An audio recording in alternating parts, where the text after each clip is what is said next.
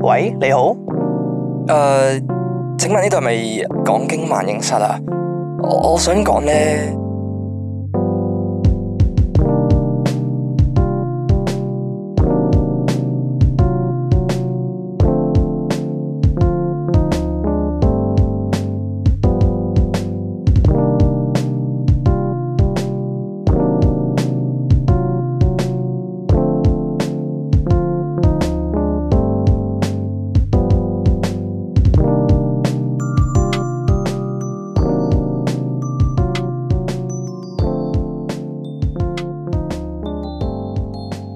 啊由北海道翻嚟香港嘅呢個第一集嘅講經萬應室啦。係原本咧就上個禮拜六嘅，咁啊，但係咧因為時間太趕啦，咁啊驚麒麟太講，驚麒麟太趕啦，你知啦，費事俾人話我哋勞役佢啊嘛， 即係啱啱落地啦，冇兩日錄完就新鮮滾熱辣。我要你兩個，鐘之內剪好我佢。要你冇啊冇兩個鐘 嘅，我要你喺十二個鐘頭內剪好佢， 之後再出街咁樣，咁啊唔係幾好嘅，係咪先？咁啊，所以咧為咗俾麒麟休息多一個禮拜咧，咁啊褪遲一個禮拜先出啦，就係咁樣。係冇錯。不過如果大家有留意咧，就係、我之前成日話誒，我咪會提醒大家就話我喺上個禮拜嘅直播有講過或者提及過一啲投稿嘅。哦咁、係我而家就啊係唔係做呢件事啦，因為咧我而家咧就已經會將呢一個直播嘅，如果即係如果大家有留意嘅話咧，咁我已經將呢個直播嘅存檔。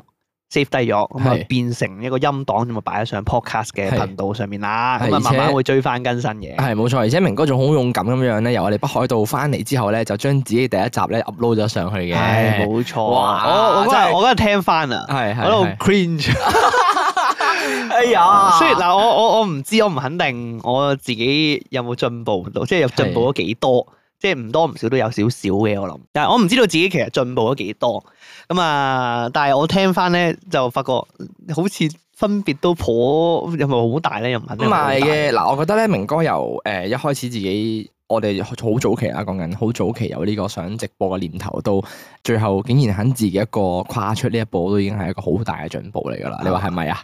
我係咪啊？我係咯，我唔知。我我覺得唯一有，即係我聽翻咧，我覺得唯一大嘅分別，我自己覺得啦。係就係以前會好怯嘅，即係譬如話係如果以前係啊好怯係啊嘅時候咧，冇嘢做啦。如果大家聽到，因為我將成個直播內容我一刀不剪咁樣咧，咁啊成個擺翻上去。因為我點解我點解我唔剪咧？因為嗰陣時麒麟一問過我，佢就係問我要唔要剪咁啲廢話或者係即係做好似做節目咁樣咯，即係剪啲多餘嘢。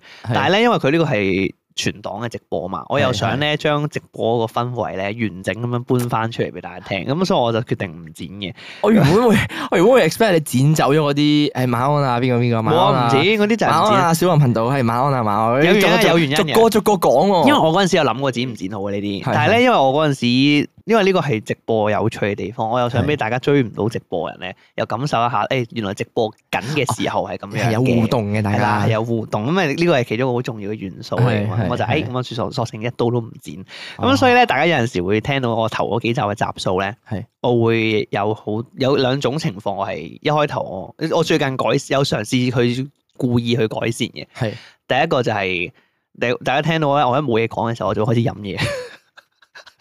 唔係唔 係嘅，放心啦，好唔明好明顯一樣嘢。我 睇直播嗰陣時，我以為你真係單純想講下嘢就好嗱，但係因為呃誒而自然啊啦，你做得因為而家我盡量少咁做嘅直播，係因為我覺得誒、好似講講下嘢，突然間飲嘢咧，好似好係乾好 dry 咁。啊尤其是你將佢變咗做音檔冇畫面之後咧，就好撚明顯好 dry 嘅感覺。哦第二樣嘢就係嗰、個嗰啲索鼻嘅聲，因為我其實本人咧有鼻敏感嘅。係咁所以咧咁嘅，我以前直播嘅時候，大家會聽到喺咪喺度索鼻嗰度嗰啲屎屎雪雪嗰啲聲咧，係咩所？以係啊有㗎，所以大家留意下就係係啦係啦就係呢啲聲啦，啊所以我而家有刻意去戒咗呢件事，因為好撚嘈嘅就係咁啊樣。哦，所所以以呢個我就係啊真係唔係好留留意到，因為可能平時咧誒你都本有身。索 因為咁又冇 嘅，咁我平時係好多痰咯會，咁所以我覺得呢啲現場嘅效果音先突出到佢係本身係直播嚟噶嘛。好撚嘈啊，但係但係即係我我我覺得唔唔應該有咯。啊，都係嘅，都係啊嘅，即身為係一個可以專業戒就嘅戒啦，係係咪係先？呢都啲嘢啱就都係啱都咁樣啦。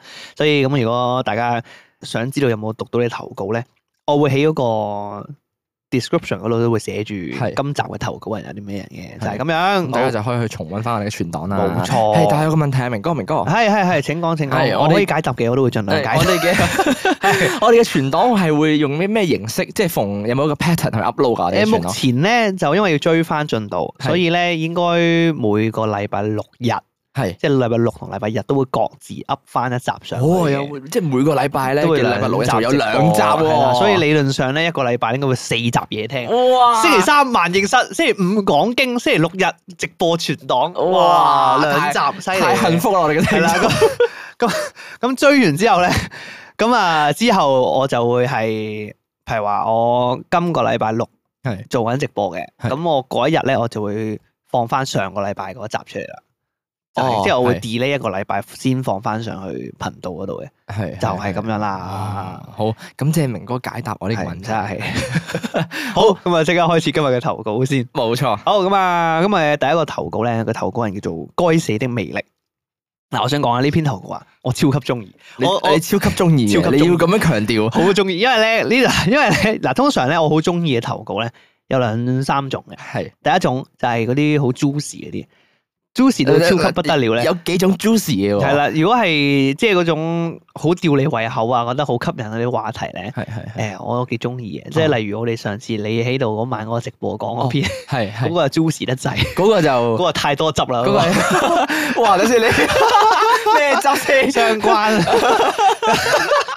咁啊，汁大家想知咩咧？等唔切我 back up 嘅話咧，咁啊自己上 YouTube 睇下嗰一日 一發起到嗰日啊，佢嘅其中一集直播。 屌你，跟住咧，第二種咧就係一啲誒嗯，誒一啲好吹捧嘅文章，即係咁喺度讚我哋嗰啲咧，咁我都好中意嘅。誒贊明哥嗰啲咯，係啦，能可以係提高我嘅虛榮感。咁啊，第三種咧就係呢一種今日要讀嘅呢篇，因為佢呢篇咧太撚 gossip 啦，哦，好撚正，我最中意聽八卦你嘢。你快啲讀係嚟俾大家聽係係係下，我嗰陣時咧，我見到呢篇投稿咧，我喺度立咗，因為我通常所有投稿咧，一嚟咧我就會輕輕鬧立先嘅。係我已經勁撚正我呢篇投稿，哦， 即係你已經大概 get 到佢講緊咩？有有有好撚你 正。你快啲讀完整嘅嘅嗱片，咁樣投稿人咧叫做該死的魅力，咁啊就話啦，cool 冇乜幾可咧會睇直播，所以咧擺台喺萬影室度講，OK 哦，佢有咁。啊，係識有做講啊，有聽眾講識做，咁啊，明哥一發你哋 好，我大概咧聽咗半年，咁啊見你哋咧都有講一啲同性嘅關係，OK，咁啊介紹下自己先，我廿幾歲，有份 hea 住做嘅工，無憂無慮，咁啊得閒睇下去邊度旅行啦。咁啊我有個男朋友咧，其實係 in 呢個 open relationship 嘅，咁啊 open relationship 咧，如果有啲人唔係好了解嘅話我呢唔了解啊，明教授，哦，我我都唔一知半解 嘅，咁我都係努力哦解釋俾大家聽。係係係，應該理論上咧，因為我覺得以前好似好耐以前咧，有個聽眾同我哋講過，嗯就話咩誒 friend in benefit 咧，同埋咩 F 誒等 M 先 F FWB F FW 富係貴啊嘛，保險唔係富貴唔係 F W 喎， 係誒富富嘅係咪？好似係啊，我係唔嘛想知喎。à, ？anyway 是但啦啦， ，anyway 跟啦住同埋炮友啊，係係誒即係 S P 啦，同埋 open relationship 有咩分別嘅？咁炮友係就係純做愛，係咁我哋就冇咁多。齋打炮係啦啊，齋打炮，我哋單純係係性上面有依賴嘅啫。係咁啊，如果係 F.W. 咧，咁就係佢就係一個朋友，朋友，但算係一個朋，會即係佢比起炮友會多少少關心程度，係係啦。咁啊，open relationship 係咩意思咧？就係譬如話，假設好似呢篇投稿嘅投稿人咁樣，啊佢有個男朋友，跟住但係咧，佢出面其實係再可以再揾炮友又好，再揾其他 SP 啊，男另一個男朋友又好，即係會有呢種情況，係即係大家係係 O K 嘅，就話哦，即係大家你情我願。咁啊，係譬如話，如果你誒你 O K，我 O K 嘅，咁你係出面揾第二個人，我冇所謂。係即係我哋係一個算係一個睇得幾開，睇得幾 開誒，唔會煩，即係唔會揾你咁多嘅情侶關係咯。我覺得係即係係啦係啦因為你大概嘅理係解係啊係啊，大概係咁啊。 ，OK，咁啊，佢話都已經五年啦，呢個 open relationship 嘅男朋友，咁啊年紀相若，無所不談。因為唔同嘅追求者咧，佢都知道，咁啊雙方嘅家長咧都知對方存在嘅認知，哇咁犀利哦，咁啊，呢五年咧期間，佢都有誒、即係呢個投稿嘅人啦，啊都有唔同嘅人追佢啦，咁樣。咁啊，括弧九成咧係專業人士，有大狀啦、i banker 啦、連鎖店嘅太子爺，全部都係入豪門嘅門飛。哇咁啊，但係大多數咧都知難而退。你明唔明點解我咁中意呢篇投稿咧？哇好撚 gossip 啊！哇！我睇咗啲乜嘢好啊？撚正。 咁啊，而家咧有一個政府醫院嘅專科顧問醫生追我。咁啊，醫生咧由細到大咧，即係呢個醫生啊，咁啊係由細到大咧都係考第一嘅，醫科世家。嘅長子咁啊，大家咧因為呢個 fashion style 咧一樣咁啊而啱傾。咁本來咧以為佢係一個直男嚟嘅，咁啊點知咧第一次見面咧就已經帶我上佢屋企啦，咁啊冇發生任何事，淨係參觀佢個衣櫃嘅。喺度傾 佢啲 fashion 係啊 style，可能係佢好純佢哋，咁啊完全咧係我嘅夢想，咁啊可能因為咧大家啱傾，同埋中意嘅 style 都一樣，咁所以咧我開始有少少 feel 啦，咁啊當刻知道咧係一個新鮮感嚟嘅，咁啊即刻抽離咗，哦即係佢本身對佢其實都冇話好大興趣，可能。即係新鮮感咯，就係、咁我即係我嗰下識到個新嘅人咁啊，有個新嘅圈子啊嘛，係就覺得幾過癮啊㗎嘛，咦？但係佢都都幾個 mindset 都幾清晰喎，清晰即係㗎，即係個思緒，誒，我知道係要係新鮮感嘅，即刻啊係係抽離翻係先。佢係清晰嘅，你聽埋係落啊去佢就幾知啦清晰喎，佢係咁啊，第二次再見咧，就係又係上佢半山嘅屋企咁啊，傾偈啦，同埋試靚衫，酷幾萬蚊一件嗰啲。哇！咁啊，所以咧點解係夢想你而家就知啦。OK，咁啊，佢開始表白，咁啊我已經即刻拒絕咗啦。佢 但係咧，佢依舊要我俾機會佢。咁佢話咧，好難揾到人咧 match 到咁多嘢嘅。雖然咧差咗成十年，但係咧唔係問題。咁啊，呢樣嘢其實係可以克服嘅。差咗成十年，頭先我有講我自己廿幾歲啊嘛，即係可能卅幾咯，呢個醫生已經係咯，係啦。咪通常嘅顧問醫生都好犀利㗎，顧問醫生係係有啲年資啊，有啲年資㗎。哦啊，OK，咁啊，佢又話咧已經 plan 好咗退休咧，同我去邊度之類咁樣，一堆未來嘅事咁撚早，你卅幾歲已經 plan 好退休哦去 邊，唔係可能卅 可能卅零歲對佢嚟講已經係一個要 plan 未即來係四嘅事啊十。歲左右退休啦，可以係嘛？唔係可能佢加幣啊， plan 定都唔之後出奇點啊！樣屌發你展住半山買喎樓， 啊，即係我哋住邊住邊區住好半啊？山 喎，屌你退得休啦，可能已經咁啊， 一堆未來嘅事咁樣啦。咁我勸佢咧，如果抽離唔到咧，不如做阿姨啦咁樣，佢又唔肯。哦，哦咁啊呢個該死嘅魅力呢個投稿人咧，佢就話即係同阿醫生講，就話誒。即係佢唔想同佢一齊啊嘛，即係佢想拒係係絕呢個醫生嘅表白，咁啊咧佢就同佢講，就話誒，如果你真係放棄唔到我嘅話咧，即係我真係咁撚正咧，你放棄唔到我咧，不如你做阿姨啦咁樣。啊係即係做二奶啦，咁係樣做二奶啦係係咁啊，二誒，如果係基嘅二奶咁點叫啊？應該就係阿唔二係啊嘛，咁應該都係都係都係二奶嘅，因為你就算基嘅你都有分邊一邊係零同哦，即係總之意思上係啊一樣就得啦，係咯，應該係哦二。 ，OK，誒咁我哋叫阿二啦，而家阿係二啊，可啦係啦能阿阿二二啦。佢又唔肯喎，醫生話唔肯啊。咁啊之後咧，對佢開始冷淡啦。咁啊 WhatsApp 咧得閒就覆，因為一至十粒字左右啦。咁啊全部都冇 emoji。咁啊以為咧佢會丟淡啦。咁啊一個月之後咧，佢話佢反而沉船沉得深咗。咁啊就不斷咁話 timing 唔啱之類。咁佢話可以等我喎，但係咧又冇乜時間咁樣。咁啊知道 timing 唔啱呢個現實咧，但係佢又唔想接受呢個現實喎。咁我當時咧就反晒白眼啦，心諗啊點解呢件咁難甩手嘅？我只係想多個醫生朋友啫。咁啊，讀到呢度咧，你哋肯定會問我啊，咁我男朋友冇反應嘅咩？之類之類咁啊，我答你，其實佢係有嘅。咁啊，但係咧，佢知道醫生咧會帶我食貴嘢，當出去見識下，同埋用醫生啲錢咧試下服都好啊。哇，都幾犀利喎！呢個 open 咁 relationship 都本來咧都有傾過咧收醫生做阿姨呢個問題嘅，但係醫生唔肯咁啊，冇計啦，不了了之咁樣。咁啊，括弧投稿呢個時候咧已經識咗醫生四個月啦。咁同醫生咧傾咗成個鐘頭電話咧，咁啊試下再勸退佢啦。但係醫生就話：啊，我哋出嚟食飯再講啦，好冇？咁啊出到嚟咧，依舊都係沉船嘅佢咧，咁啊我再提同佢講話，誒、哎，不如你做阿姨啦呢件事。咁佢咧點好似好快答應咗咯喎。咁、咁我話，但係咧前提係要過咗個大姐先，即係我男朋友嗰關。咁樣咧，佢就話會等我。咁啊，欲知後事如何咧，請看下回分解。咁啊，可能咧誒再投稿或者叫我上嚟講詳細啲都可以㗎。咁啊，知道篇幅有啲長。咁啊，多謝你睇到呢度，係咪哇，好撚正？哇，發生緊咩事啊？究竟而家啲 open relationship 咁正嘅咩？原來唔係我我覺得呢邊正嘅地方係咧，即係我點解我咁中意呢篇咧？因為佢好佢歌涉嘅地方在於咩咧？佢歌涉嘅地方咧，完全好似睇劇咁樣。哦即係佢佢佢個嗰個圈子咧，係我哋冇可能接觸到嘅圈子嘅，即係明唔明啊？即係嗰啲咩咩啊，有咩啊大狀啦、i 係 b a 係 n k e 係啦誒、顧問醫生啊啦顧問醫生啦，跟住諗下佢哋約出去食飯，可能都住幾半萬蚊山起啊！係啊係啦，啊屋企件衫成萬幾蚊一件啦，嗰啲即係屌你啲。哇！我想睇喎，我想體驗下喎。我想知萬幾蚊一件嘅衫係點樣，啊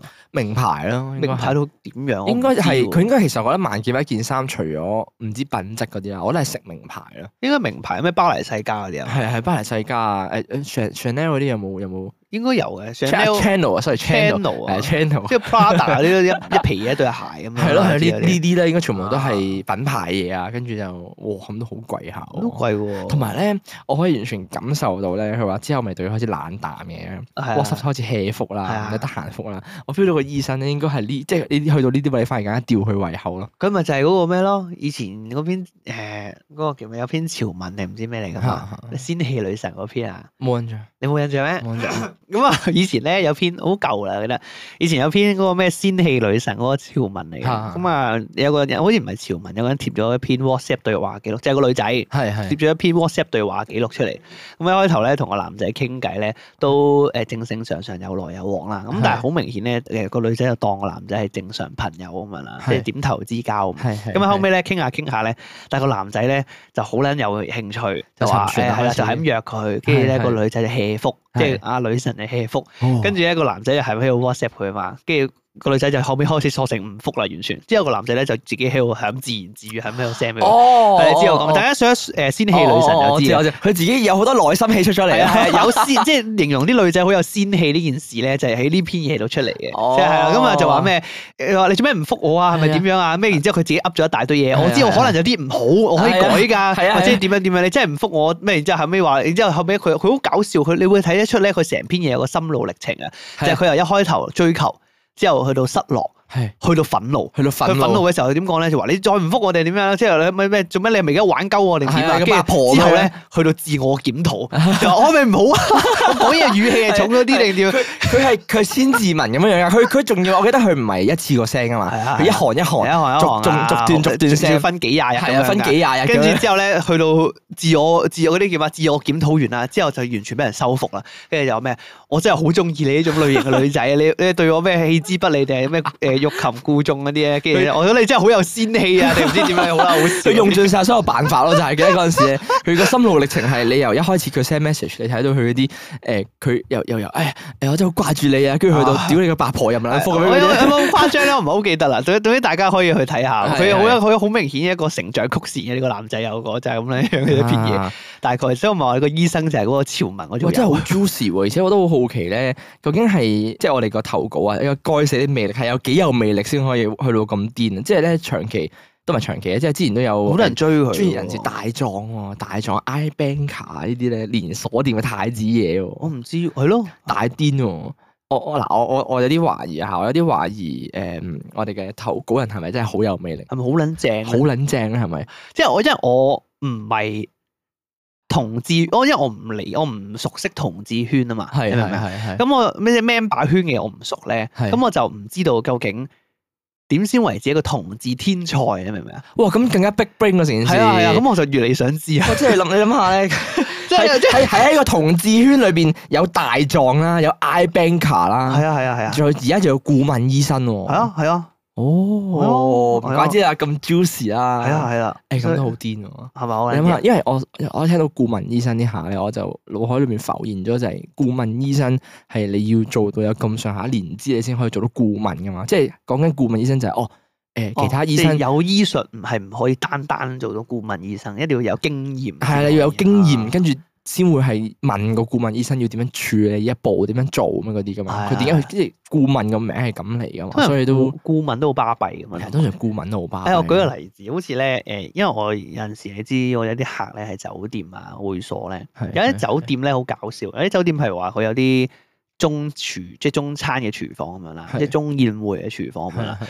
有啲時候有啲師傅咧，可能佢六七十歲，佢退咗休，係特登請佢翻嚟做顧問廚房，即係做顧問廚師大廚啦。哦哦係啊，即係係啊意思係係啊咩咧？就係話佢覺得而家嗰班廚咧就唔係好有料。咁我覺得哎誒呢個大廚以前係做開，或者係我哋做喺係我哋公司做開，或者喺係酒店做係開，不如我哋請佢翻嚟去做顧問廚師，即係你唔使咁辛苦，而家唔使你煮啦，但係你係負責點住啲人，或者你負責落貨，你負責去監管品質，係啊係啦，咁啊一個月就係俾咗好多人工佢嘅，係啊誒 啦，有啲似係誒有啲公司咧，譬如話有啲做咗好耐嘅人咧，即係譬如話佢可能有啲專業技術咁樣樣係嘅，係係跟住但係佢退休啦。係。咁佢冇得自己落手落腳做嘅時候，佢就請佢翻嚟做誒、可能 trainer 啊、顧問咁樣樣咧，你係啊幫我係啊 train 咯，即係即係齋望住齋教咯，係啊跟住就俾高人工佢繼續留喺佢度。係啊係啊係啊係啊，都癲喎冇冇錯，真係咁樣啦。哦， 我好想知道後面點樣樣添。我唔知，好撚想知喎。佢佢叫佢上嚟講得唔得啊？ 最尾我一睹你嘅風采喎。我 覺得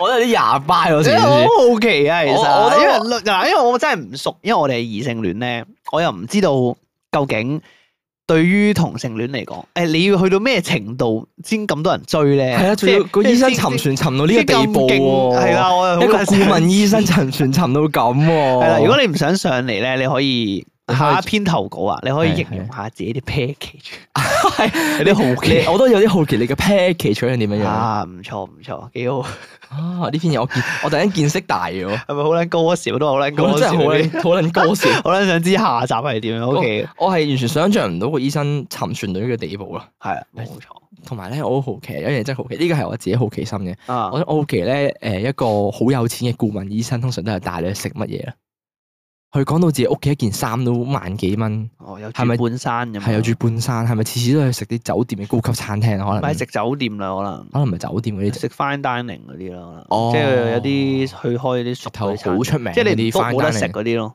哦，係啊，即係嗰啲一定要預約啊，即係你要食熟間餐廳先俾你 book 位哦嗰啲，嗰啲啊，應該係啦哇喂，係嘛所以其實呢篇嘢係唔通食完咩全係食 M 記啊， 都唔出奇嘅，可能食 M 記顛覆咗好多我對呢個誒高級世界認知嘅呢篇文。誒啊唔，係唔係顛誒唔係顛覆嘅翻新咗，翻身咗係 renew 重新 renew 提醒 咗我，提醒幾犀咗我。利啊！OK，唉好多謝你投稿，多謝你嘅期待投稿有啊下集啊係，OK，冇錯。好。好咁，跟住咧嚟緊呢篇投稿咧，明哥就應該要高潮噶啦，係啊大概。呢邊投稿咧，又係另一篇我好我好中意嘅投稿嚟嘅。明哥好 中意咯。唉，冇辦法啦，真係，係咁，究竟發生咩事咧？因為我該死的魅力啊，簡直 係。呢個嚟緊呢篇投稿係關於明哥該寫魅力嘅。好，咁啊投稿人咧就叫小便。唔好問我點解個名叫小便啊！小便啲聽眾改啲屙名尿。啊，小係屙尿嗰個小便啊，係便利嗰便啊吓。好，咁啊佢話：Hello 明哥一發，你哋好，我係第一次投稿啊。我之前咧都有聽開其他香港嘅 podcast 啊，咁啊，但係咧因為我需求太大啦，聽晒啲集數咧，咁啊，所以咧又要揾啲新嘅節目去聽啦。咁啊，跟住咧我就喺八月左右咧就揾到你哋啦。咁啊，但係我覺得咧自己咧真係發現得你太遲啦，一聽咧就不能自拔啊！哇哇，感謝感哇，謝。多謝你，好開心。其實我我我佢都好開讚心埋啊你啊，有份啊。係啊我知道 啊！除咗你哋啲內容，哦，好想佢係你哋啲啊。誒，哇哎點解 我咁分在意得咧？幾清啊，喎？點 解一發去到咁在意咧？呢個位就咁啊，陣間就知啦。真係當好小氣當我嘅。讀埋先。 好咁啊！除咗你哋啲內容咧好襟聽之外咧，咁啊，你哋啲靚聲咧都係好重要嘅原因啊！哇，呢個真係要多得其論。啊佢其實誒、呃我哋一路都冇點樣喺節目上面讚中麒麟咧。其實麒麟喺我哋後製係落咗好多心機嘅當初。佢功勞好大啊，其實係講真，麒麟因為當初我哋由冇乜點後製，去到將呢樣嘢交俾麒麟嘅時候，佢係做咗好多嘅 research。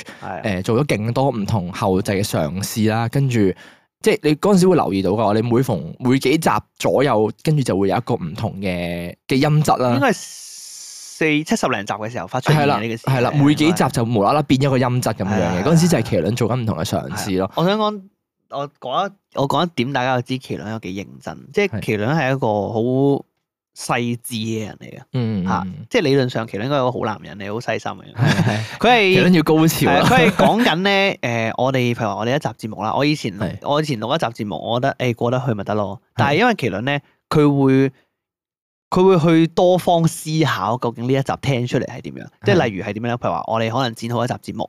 咩意思咧？多方思考係我剪好一集節目出咗嚟，Spotify、Podcast、Apple Podcast 又好啦，乜都好啦，佢會去考慮唔同平台，因為譬如話好似 Spotify 咁樣，嗯佢係會有一啲音質嘅處理嘅 upload 出嚟，咁嗯佢會去考慮唔同嘅平台，佢希望出嚟嘅聲係一致嘅，係跟住咧仲會考慮係大家喺咩地方聽。例如如係佢覺得，如果一般情況，我哋可能出街耳機聽嘅，咁其實影響唔大嘅。嗯但係咧，佢會考慮埋有啲情況，可能有啲人揸車聽，有啲人會用喇叭播。嗯係咁可能如果你喇叭播嘅人有聽，即係又知道咧，可能我哋好舊好舊嘅集數未做咁細緻嘅處理嘅時候咧，其實啲低音聽落去係好模糊嘅有啲刷添。係啦，誒係啦，會有啲刷同埋係好蒙嘅，即係係如果一係嘈起上嚟就聽唔清楚講咩，所以麒麟都會考慮到呢啲點，就會去做改善咯。即係佢會喺一啲誒集數裏面嘅細節，會慢慢調啲 EQ 啊，成嗰啲嘢係係係係係好啦好啊，跟住降噪啊，成佢會同埋考慮埋誒音量啊，或者係一啲誒喺一啲聲音上好細緻上嘅處理啊，我覺得係超係級係好啊呢樣嘢。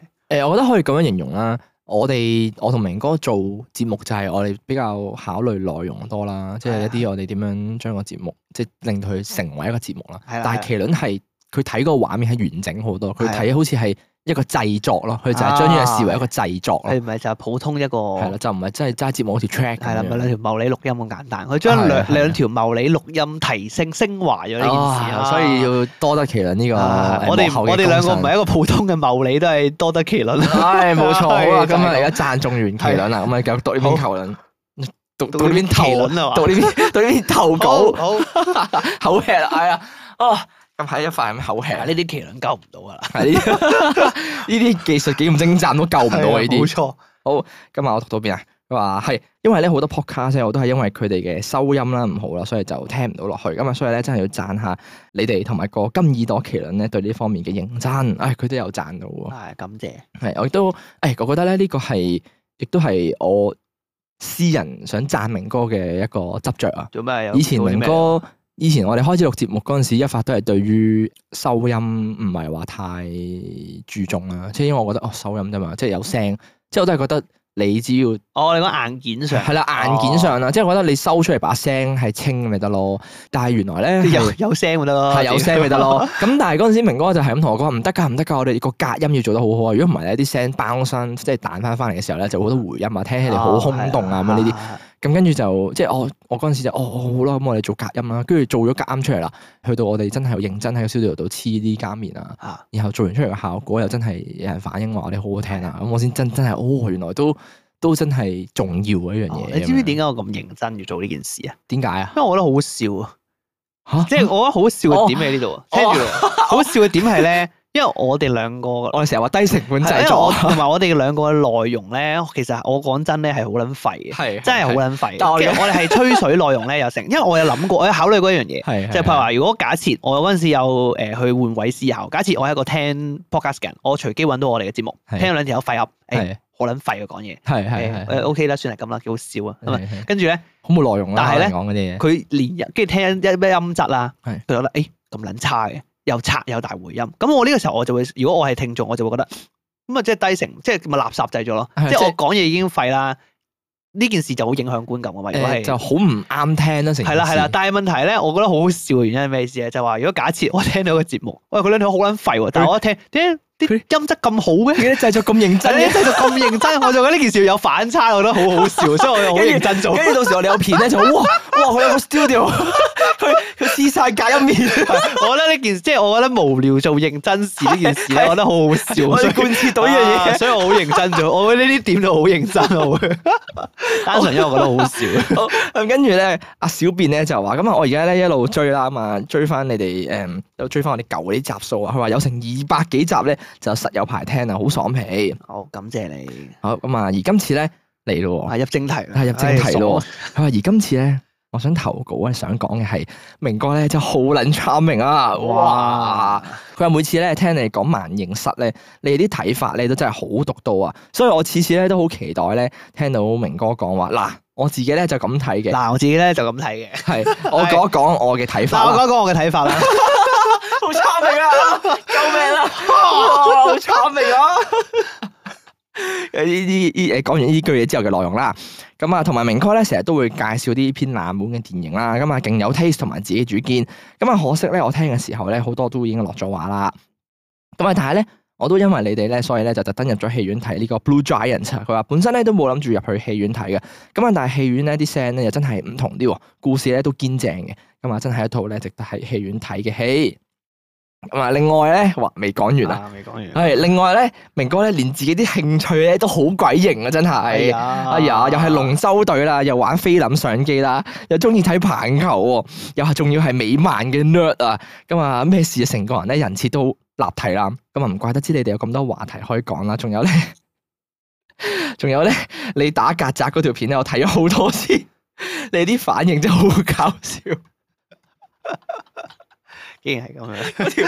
嗰條片我都覺得幾正嘅，咁樣嗰個其實 嗰個其實唔係片咁簡單，嗰條其實係直播嚟啊！啊，嗰個係直播嚟，嗰個係直播嚟， 喺 I G 嗌，in case 大家唔知道啦，或者唔知發生咩事咧，而家應該都仲揾到啊喺我哋 I G 有喺咧度啊喺度有啊條應該三十零分鐘嘅 I G 咁長咩？片啊，好似係差，因為我哋嗰時解釋咗好耐嘅，哦，冇三十零分鐘都廿分鐘噶啦哦。，OK 就係明哥，我哋有一次錄錄下音，跟住喺 studio 度發咗去曱甴。啊係啦，今晚跟住發即刻開直播，直播住明哥點樣消滅佢啦。咁有興趣自己哦 I G 度揾翻，我打到只曱甴標示啊，by the way， 唔需要唔需要形容得咁立體。咁啊，你呢份嘢好搞笑啦。咁佢話其實咧冇錯，呢篇投稿咧就係一篇明哥嘅吹奏文啦。今日希望咧冇嚇親你哋。咁啊，P.S. 另外咧，我唔小心咧見到你哋 studio 咧好似哦，好似有二手 model 嘅誒漫畫歌箱 cool，我都有買。哇，正嘢啊！邊個咁有 taste 啊？唉，冇錯，讚得好好啊！正正就係明哥當啊！然就係我啦，就係明哥啊！講下 studio 啲漫畫點會係其他人嘅咧？全 部都啱我啊啊！講下講下，我哋而家我我身後嘅二手 model 漫畫點嚟嘅？點嚟？係啊，哦哦，嗱，因為我覺得咧好。似有啲特 Dạ. 別嘅喎呢箱嘢。算特別咧，佢係咁樣嘅。二手魔刀呢套漫畫咧，佢係一套即係簡單介紹一下，佢係係一套比較偏黑暗嘅畫風。故事咧都係有啲陰沉嘅，但係咧嗯嗯佢人設又好有喜劇嘅感覺。即係佢佢嗯作者就好中意好擅長咁樣去去去去描寫一個故事嘅，即係誒。呃嗯即係個作者我本身好中意係林田球，林田球咧本身嗰個畫風咧都係好有手繪嗰種畫風嚟嘅。但係咧嗯佢寫出嚟嘅古仔咧，永遠睇落去個風格好似好黑暗咁樣啦。但係佢裡面啲人設啊，同埋人物互動咧又好有趣，即係佢又好温馨啊。佢佢有嗰個反差感好強，所以幾好嗯哦係睇係。係大概就係咁。咁啊呢套因為我本身好中意睇二手 model 嘅，我係以前有追咗漫畫先。跟住我喺上網睇嘅，跟住就後尾佢出動畫嘛，咁啊動畫好中意，咁啊我都但係不了了之嗰陣時未有諗住收一套漫畫翻嚟，但係後尾咧我見到佢有一篇典藏版，係因為咧，如果大家知道有啲時候咧，漫畫佢隔咗唔知幾多年之後咧，佢有陣時會出一啲典藏版咧，係去方便呢個作者斂財嘅。 係咁啊， 講得好咁啊，咁啊，老實講係咁樣。咁啊，跟住咧，所以佢呢篇佢後尾二手 model 我見到佢出典藏版咁啊係一套咁樣啦，而且咧佢有個好靚嘅書套嘅成份咁樣，係又仲有一成 set 個誒。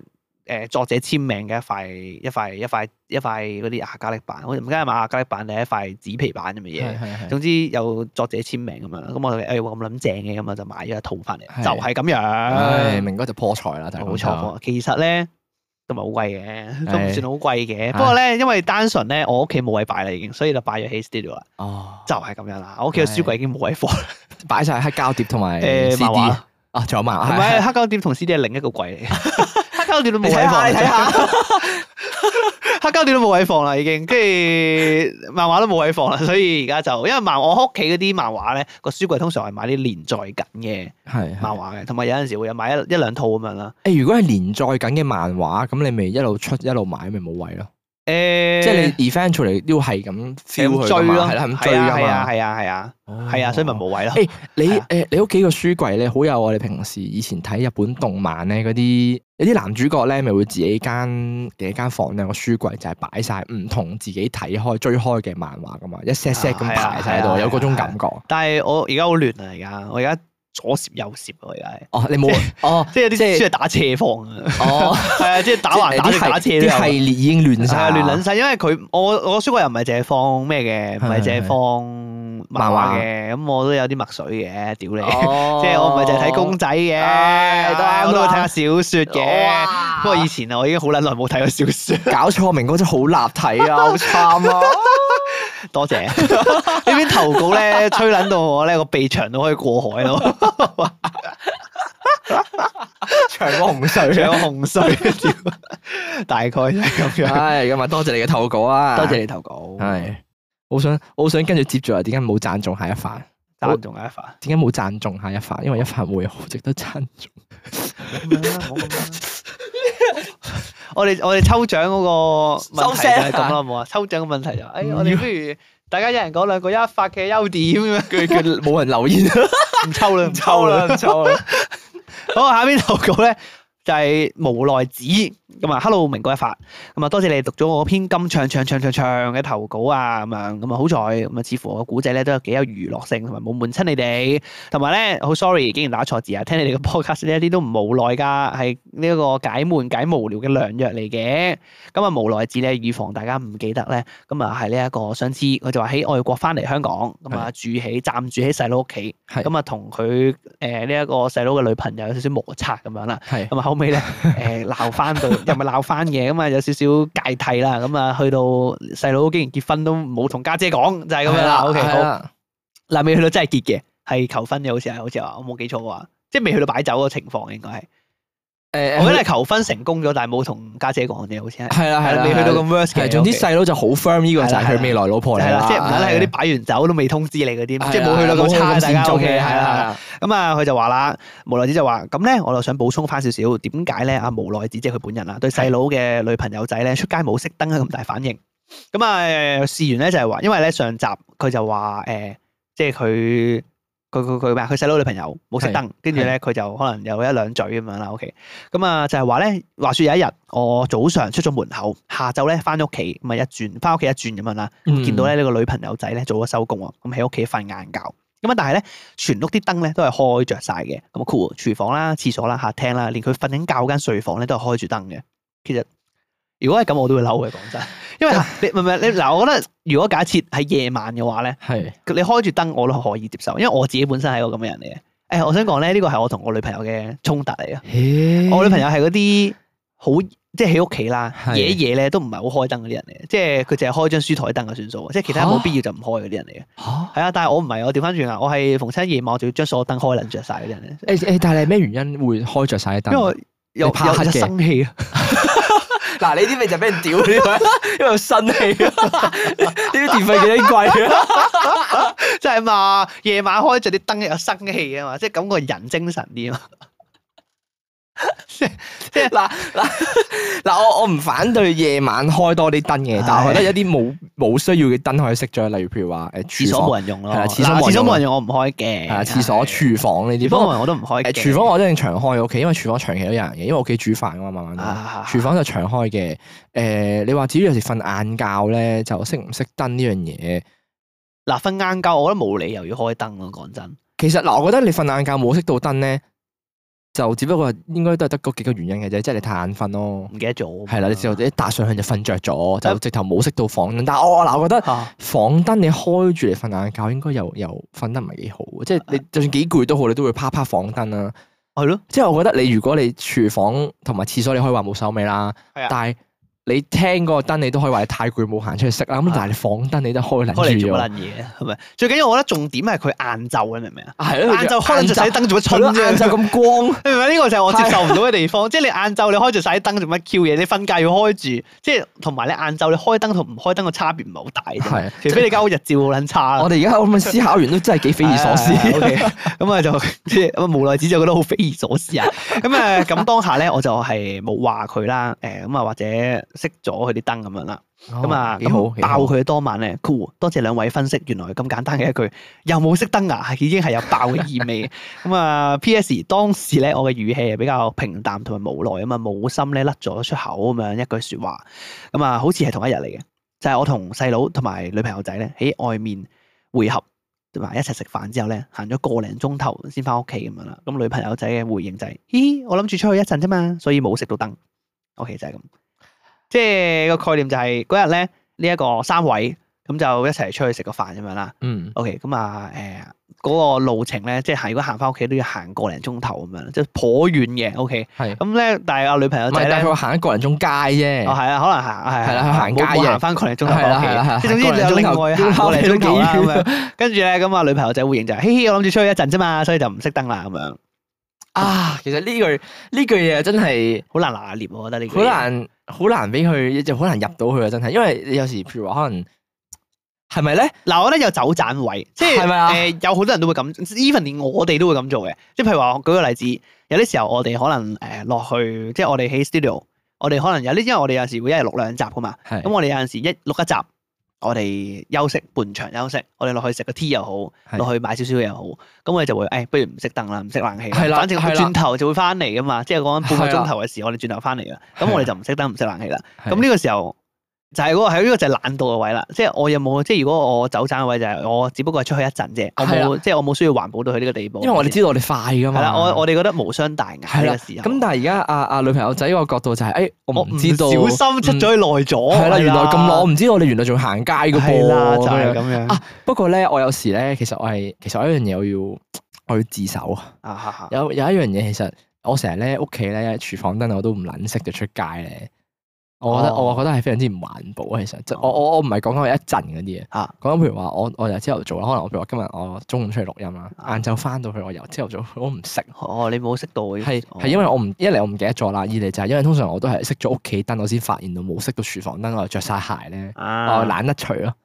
咁所以變相呢啲，即係你話睇下你係冇熄到咩燈啊。如果你係冇熄到房燈啊呢啲比較誒細細空間嘅，我覺得就都叫做情有可原嘅。但係如果你話哦廳燈啊呢啲大嘅燈咧，啊係全屋嗰啲燈都冇熄就真係誇張。誒點講咧？我覺得我喺 studio 先咁咁着啦，唔知點解嘅，因為 studio 我哋通常都唔會離開，因為我知道我哋係走會就走。離開範圍好遠。係啊係啊係啊係啊，因為我哋 studio 嘢搞嘅時候，我哋都知道我哋會係留，我哋會翻轉頭。我喺屋企我唔敢咁樣做，因為屋企我我都唔唔點啊敢，因為我好怕電器會有啲咩問題，即係尤其是我出門口，我會確保所有電器都熄晒佢咯。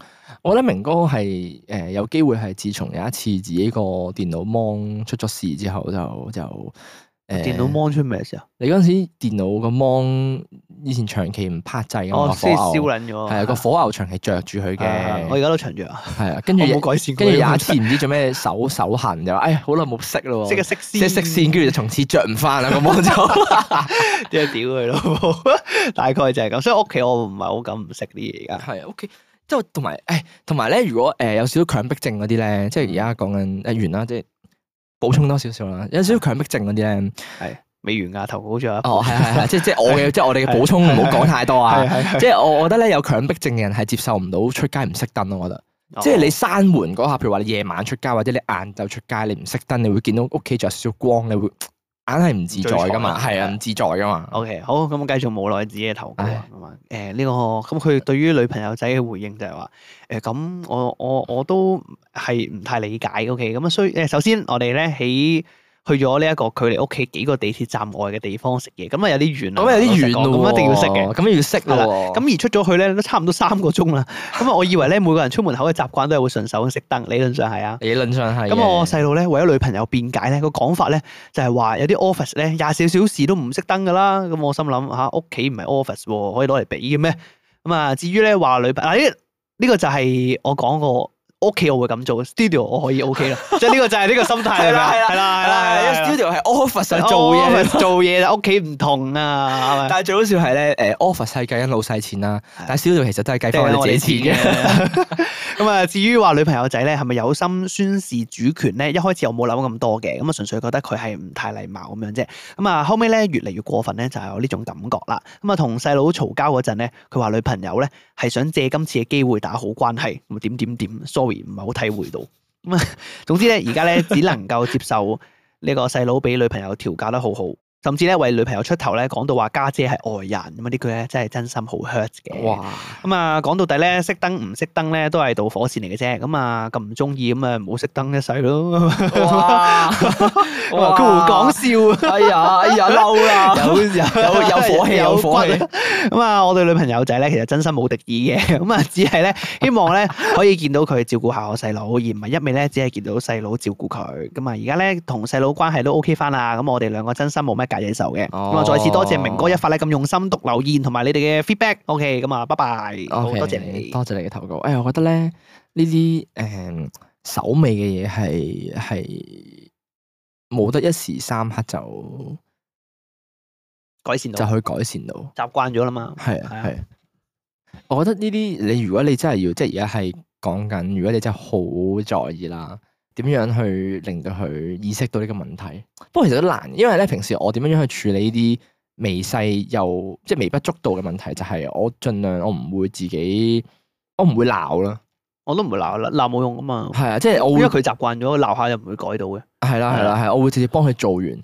通常就等佢自己留意，誒，我都係喎，即係通常咧，譬如話啊，OK 燈冇熄到，係係啲嘢冇擺翻係，咁其實佢自己都有自覺噶嘛，佢知道嗰盞燈其實係冇熄到，佢唔熄啫嘛。係係我我幫佢熄，跟住或者啲嘢我幫佢擺翻好。當佢留意到呢件事嘅時候咧，佢就會知道哦係喎，要熄嘅喎咁樣樣，我會或者熄咗會好啲喎係咁咯，樣我樣。如果即係有啲咁嘅人有習慣唔好咧，我會特登喺佢面前做一次咯。係啊係啊係係啊啊，，即係譬如係啊，話我，但係我我嗱，我自認 咧，我係有啲小動作嘅。你講到好似我老豆咁樣樣即咧，係我有你啲過嚟望下，你過嚟望下，你啱啱冇沖嗱廁咁啊唔同所。我老豆咁樣係鬧 嘛，係嘛？咁我唔同都啊。啱我都啱喎啊誒好啦，好笑，大家唔知有冇聽 過喎？一發老豆咧， 又要數下你老豆先。一發老豆，啊！我近排誒誒喺明哥開始數我老豆之前咧， 誒我上次我哋錄完音啊，我攤喺張梳化度同明哥講話誒，其實一飯冇得救啦，成成日明哥數我老豆咧，我都唔覺得有任何嘅， 我都唔覺得有任何嘅罪疚感， 我一飯冇得 救啊！甚至佢仲有笑笑口同我一齊數，係屌啊，我哋一齊笑我老豆， 五億仔啊，你已經變咗做。街好街，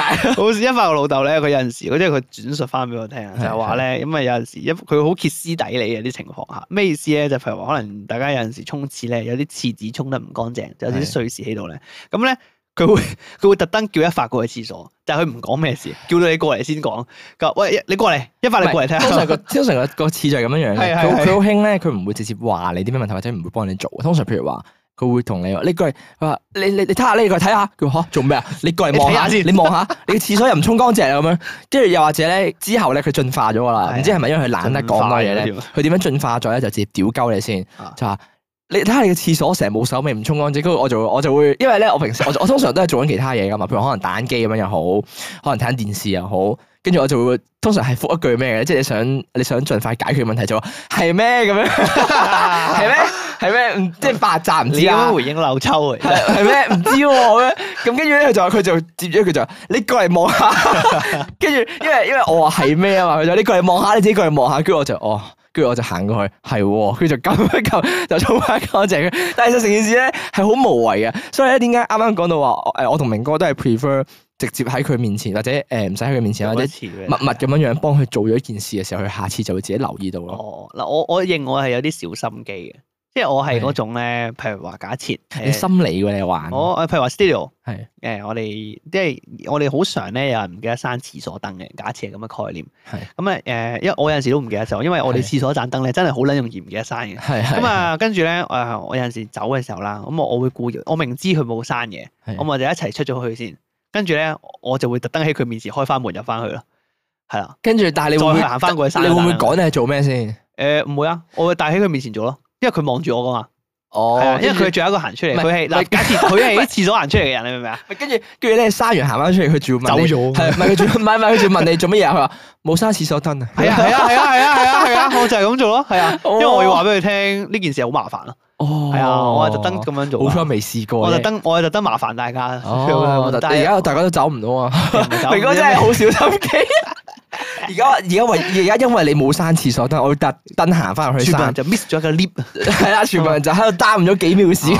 係類似係咁嘅概念啊嚇，我係會特登咁樣做咯，哦，啊，我都係類似，我會，我真係會，我又唔會喺佢面前做，我會，但係我會默默咁樣樣為佢做翻一件事。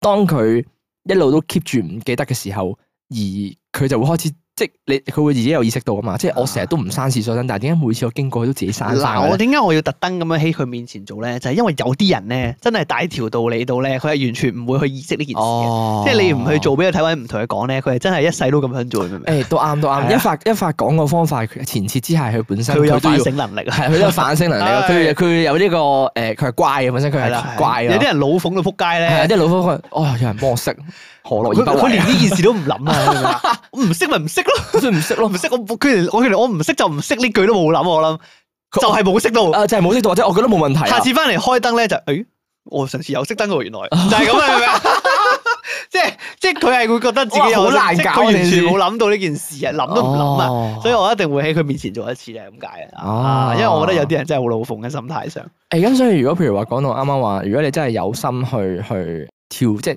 點樣講咧，矯正翻女朋友仔一個概念嘅話，我覺得係要有。誒佢而家就唔使矯正啦，不過都係關佢嘅鬼事咩都嘢係講真。即係如果真係咁睇唔過眼啊嘛，講緊原本。啊不過而家唔使矯正啦，明哥講得啱，而家都唔使矯正啦。既然你都同細佬關係又好翻，係呢個係佢哋嘅事啦，咁就嗯係啦係啦，咁咁啊啊由得佢哋自己相處得開心咪得咯。好似上次咁講，即係我都理解你唔想見到細佬受苦嘅，即係未去到受苦嘅我諗，即係你唔你都想見到細佬舒服啲，即即係唔想佢好似俾人奴役咁啊，難聽啲講句。嗯，但係就冇計啦，即係呢個係佢哋自己嘅相處之道，係啦。即係我哋譬如話，假設有啲情況係可能我哋外人覺得，我哋自己覺得啊，可能我細佬好慘喎，即係或者細佬你要照顧呢、個誒、呃即係呢個生活廢人咁啊，可能好慘喎，好辛苦喎咁樣。係但係可能你細佬好靚，你 enjoy 都唔定，我哋唔知道。係啊即係係呢個就係佢哋嘅相處之道啦。如果係佢哋相處嘅狀況下真係好有問題咧，咁你細佬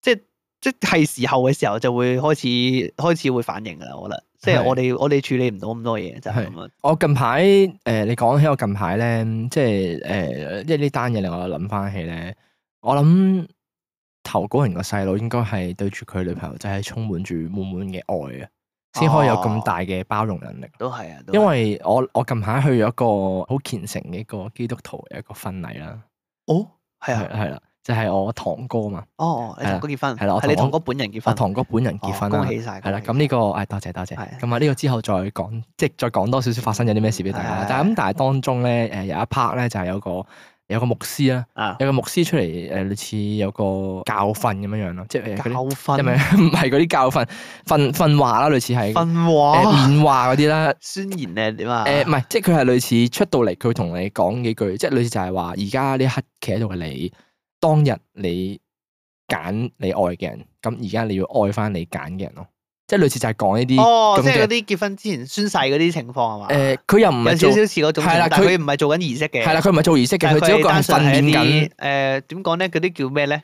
肺腑之言咯。係啦係啦係啦，對，即哦係係佢係類似訓練緊佢哋呢對新人咁樣。呃你用個訓字有啲奇怪，其實誒，逢親有個訓字咧，都 有都有種即係有啲偏偏貶義 嘅。啊，一發中文差嘛，？係咪咧？可唔可以瞓都唔好？誒唔知啊，唔知啊。總之就係啊，唔知點形容啊？呢個算係點講咧教面誒有冇呢個字啊？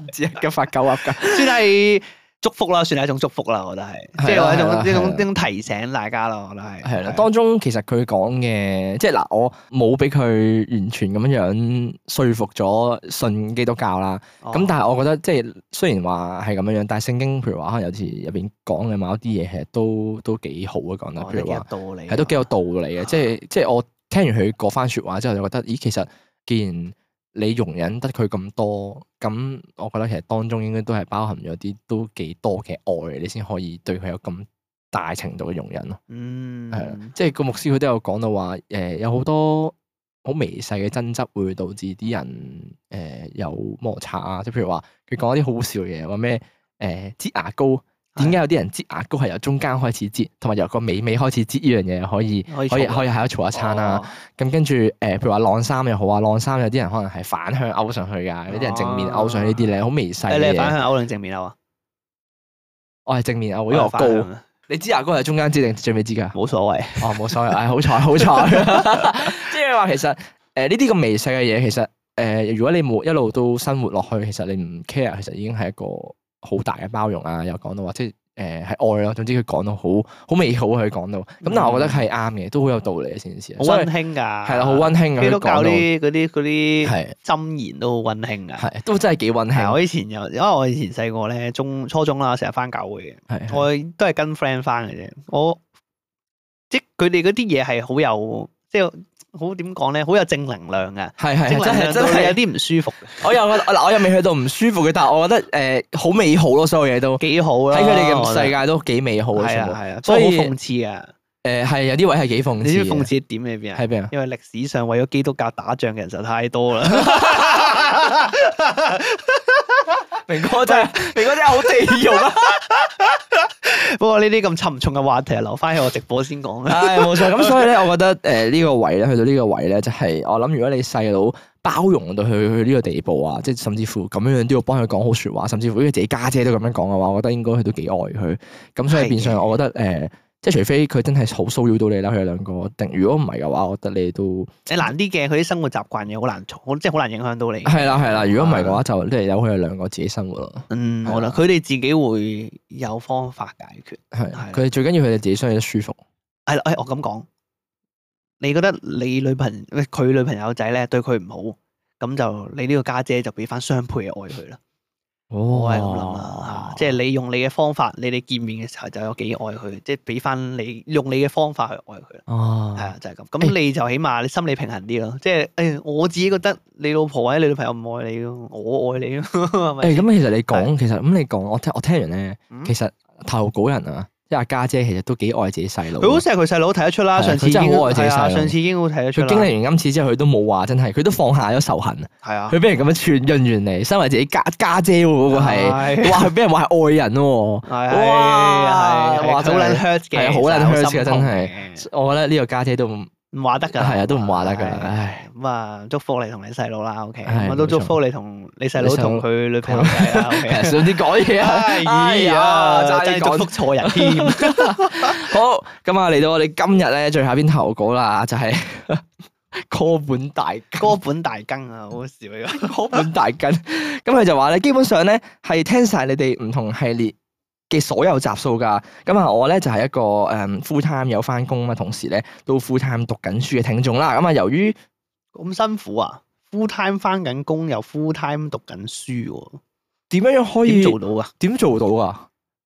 得唔得咧？你你份 full time 本身翻得唔到咯，即係個更表唔到咯，誒、即係咁你一個同埋你個 full time 本身可能都唔係花字唔啊 office hour，係啦，咪就係呢個意思咯。即係你翻份 shift 工本身嘅淨係要求你翻三日嘅一個禮拜，咁呢啲唔係 part 唔 time 啊。係咁咪 full time 嚟㗎。咁我係簽約員工，咁咪哦 full time 咯。但係我份工的確係叫我一個禮拜翻三日啫哦，喎。都啱，即都係啱。我我哦估啦，我唔知啊。哦 OK，即係就好似我翻二放二咁樣樣，一個係啦禮拜其實都可能中間有啲假期，係啦，跟住又咁就到翻學嘅時間係。啦，但係你 full time 嚟㗎嘛。係啦哦，咁就兩邊都。你開係 full time 啦。 full-time 嚟咁咁好辛苦喎，其 實犀利喎你，就算係半工讀，我都覺得已經好辛苦，哦冇話 full time。真係辛苦晒，辛苦晒。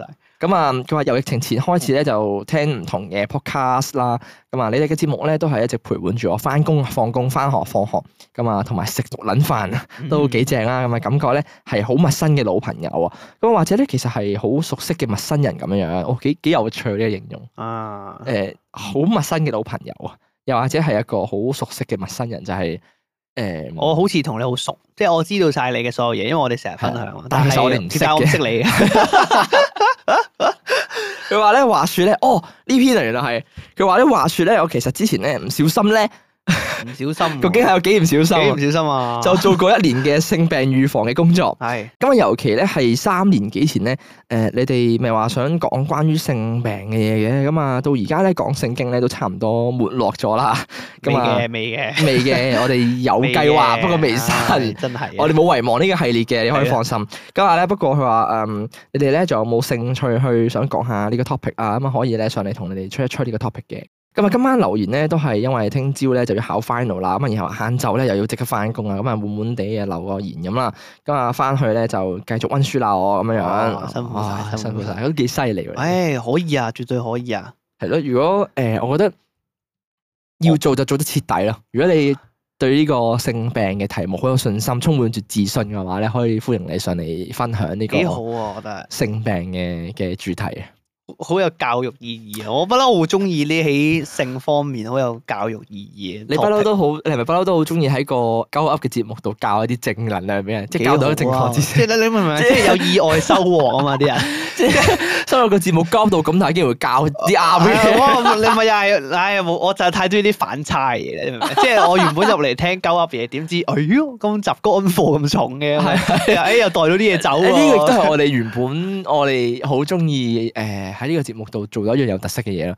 即係我哋雖然成日交，但係我哋好中意交得嚟又啱嘅呢啲嘢係啊，哦誒啊啊係咪咧？我哋有冇啱唔啱嗰啲嘢？盡量想啱咯。盡量想啱咯。咁但係啊係即係我哋有時都會誒、你知我哋嗰個講嘅範圍咧實在係太廣啦，係咁啊，所以有時我哋都會叫大家乜 fact check 下，係唔好盡信都啦講係啦係啦，啊係啊要有保持獨立思考啊。嚇。 OK。係啊誒，但係咧，咧，因為本身咧講聖經呢件事咧，我係好想做一啲專業話題，例如係我之前係咪成日講話想做一啲關於性病啊係，誒嗱好似佢咁講啦，性病預防啦，係啊誒性知識啦，係或者係一啲性學上啦，誒係誒性治療師啦，呢啲唔同呢啲咁專業範疇嘅嘢咧，我本身好想做嘅，因為尤其是點解我哋做得少咧呢件事，因為我好似頭先咁講，我哋雖然係鳩噏，但係我哋唔想資訊係錯嘅，尤其是係呢類型咁重要嘅資訊，係我哋唔想講完之後錯咗，令大家有錯誤嘅認知，所以係我哋唔敢做啦， 就係講係啊，特別係誒，因為我哋我哋當初，譬如話我哋想做性病咁樣啦，係咁我哋唔係淨係話想喺片面就咁大過算數。